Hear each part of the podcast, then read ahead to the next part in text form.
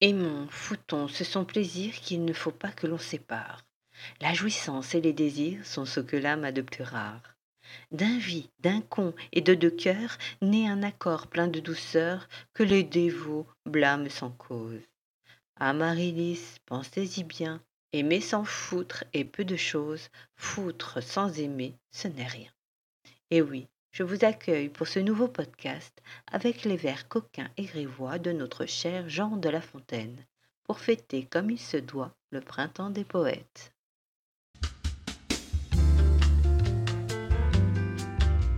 Bonsoir mes tendres, c'est Alvie pour baiser cannelle. Je vous attendais. Allons-y.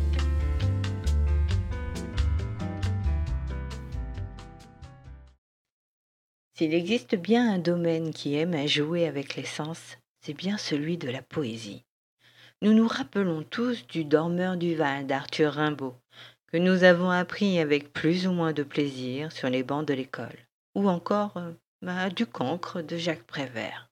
Cependant, euh, s'il existe une poésie chaste et sage, il en existe une plus sauvage, une plus sensuelle, une paillarde, une contestataire, une révoltée, une résistante. Tant de facettes qu'il nous faudra plus d'une émission pour s'y consacrer. Le printemps des poètes 2021 a pris comme thème directeur le désir. La poésie a ceci de passionnant qu'elle rejoint aisément la philosophie. Pour celle-ci, le désir est un souhait irrationnel, impossible à satisfaire. On veut obtenir Non, dis-je On veut posséder une chose ou une personne.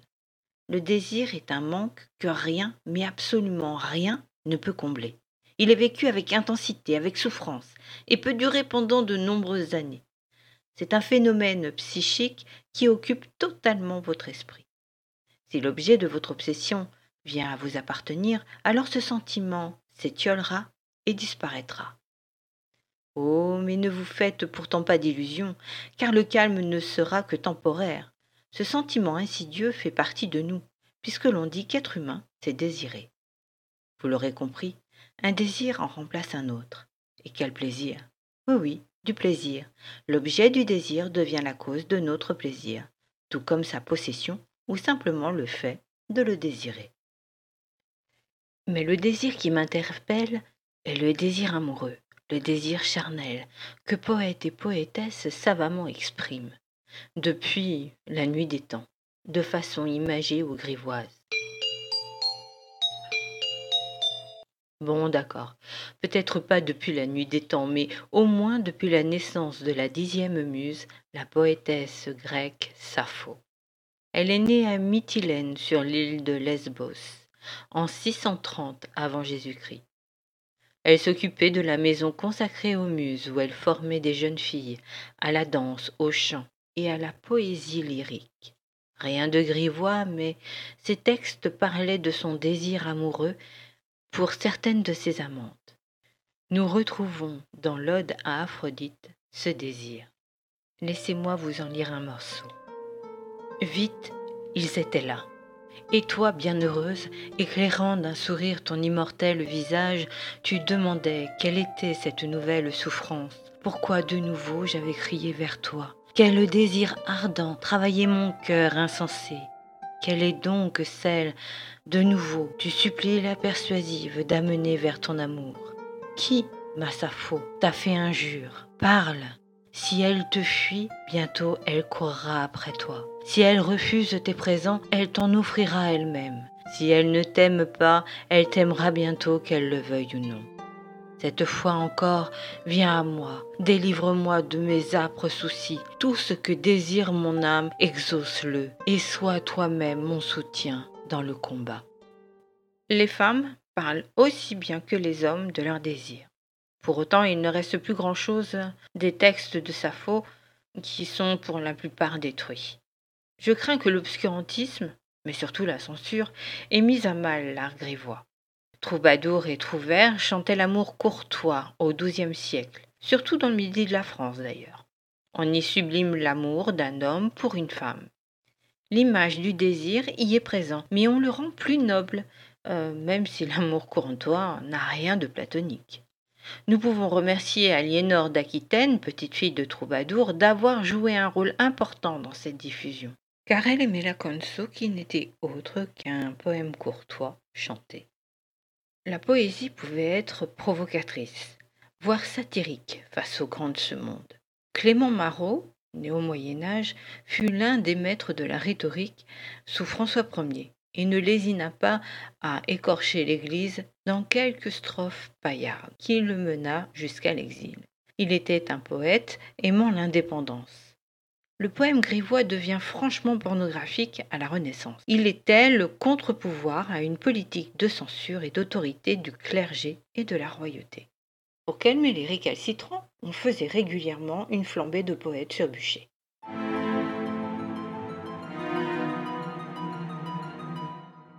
Il faut croire que ça a fonctionné car suite à la mort de l'un des leurs en 1625, on se calma. Enfin non, pas vraiment. En fait, euh, tout devint clandestin. Je n'ai pas trouvé de texte particulièrement pastoral, ou grivois comme vous voulez, écrit par des femmes. Le plus érotique que j'ai trouvé fut écrit par Madeleine de l'Aubépine, née en 1546, décédée en 1596. Mais sincèrement, ce ne fut pas à l'image de ce que ces messieurs écrivaient, sans la moindre retenue. Hum, question d'éducation peut-être?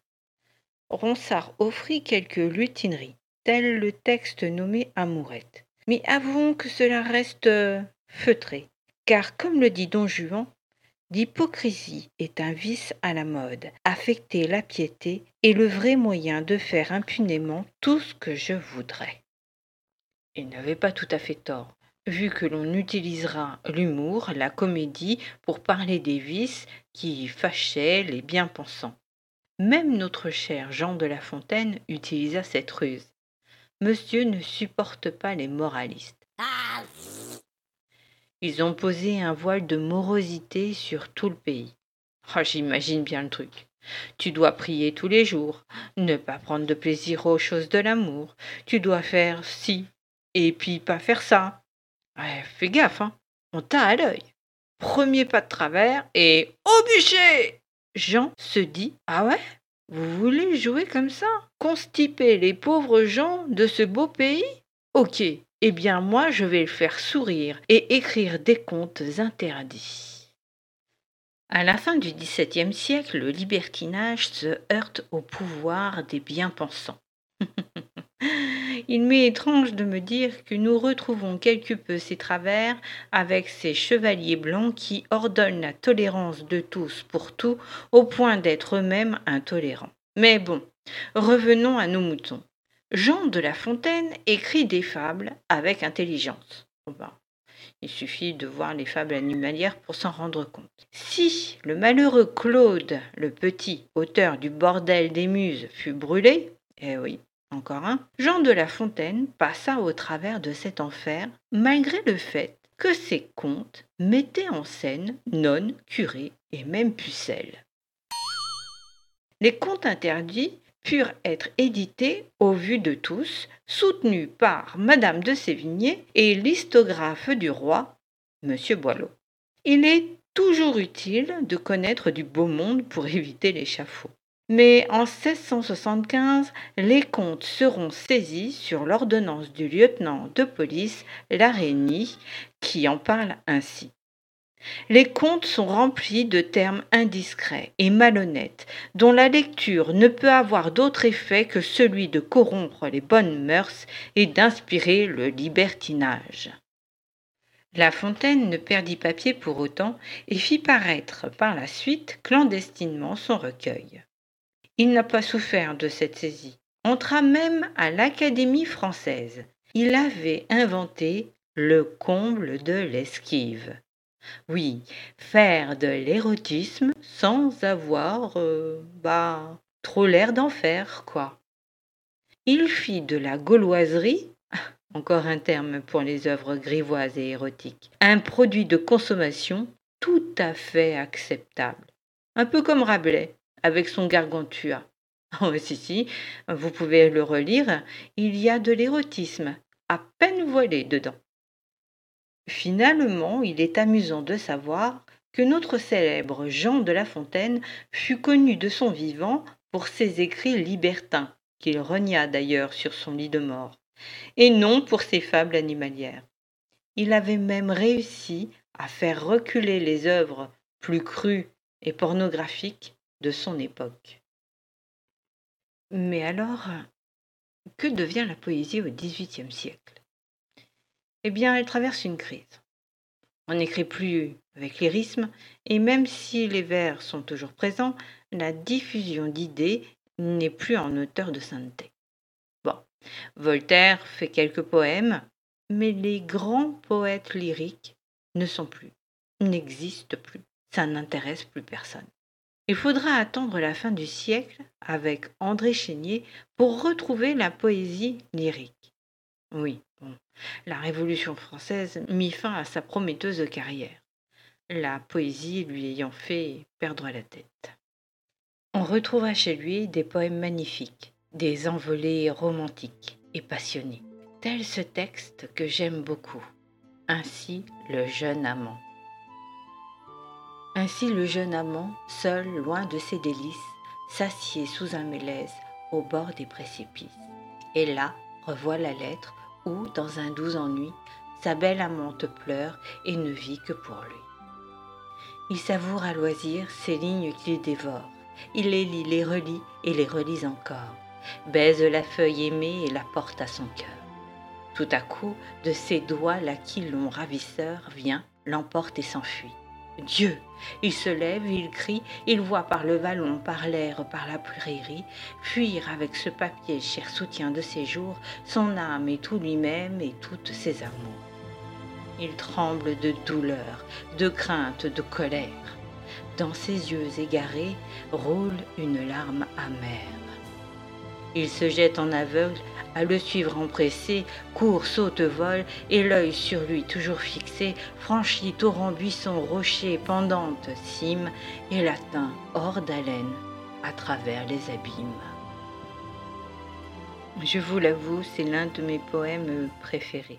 Si vous avez bien écouté, on peut distinguer le même lyrisme que l'on a observé chez notre si grande poétesse Sappho. Je crois, pour ma part, que c'était le retour d'une poésie que l'on croyait morte et qui reprit de plus belle au XIXe. Parler de poésie ne peut se faire en une seule fois, et nous allons arriver à des époques prolifiques concernant cette poésie coquine et amoureuse. Il y a tellement à découvrir que j'imagine que deux autres podcasts seront nécessaires pour clore le dossier du printemps des poètes. Je n'avais pas du tout prévu de faire ce genre d'émission à la base. Les circonstances en ont décidé autrement. Cela ne fait sans doute pas très sérieux, mais la vie parfois nous écorche un peu le cœur. Cette émission est dédiée à notre ami Emmanuel, amoureux des livres, qui vient de nous quitter. Je ne me permettrai plus de vous dire que je ferai tel ou tel autre sujet pour les émissions à venir, sauf ici, mais là c'est facile, car j'ai bien compris que je ne pouvais pas tout contrôler.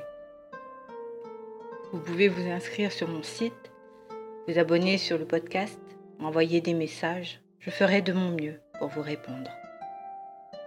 J'espère que vous ne vous êtes pas trop ennuyés et que nous nous retrouverons dans notre voyage dans le temps concernant la poésie érotique, pastorale. Baiser cannelle, soyez sages ou pas.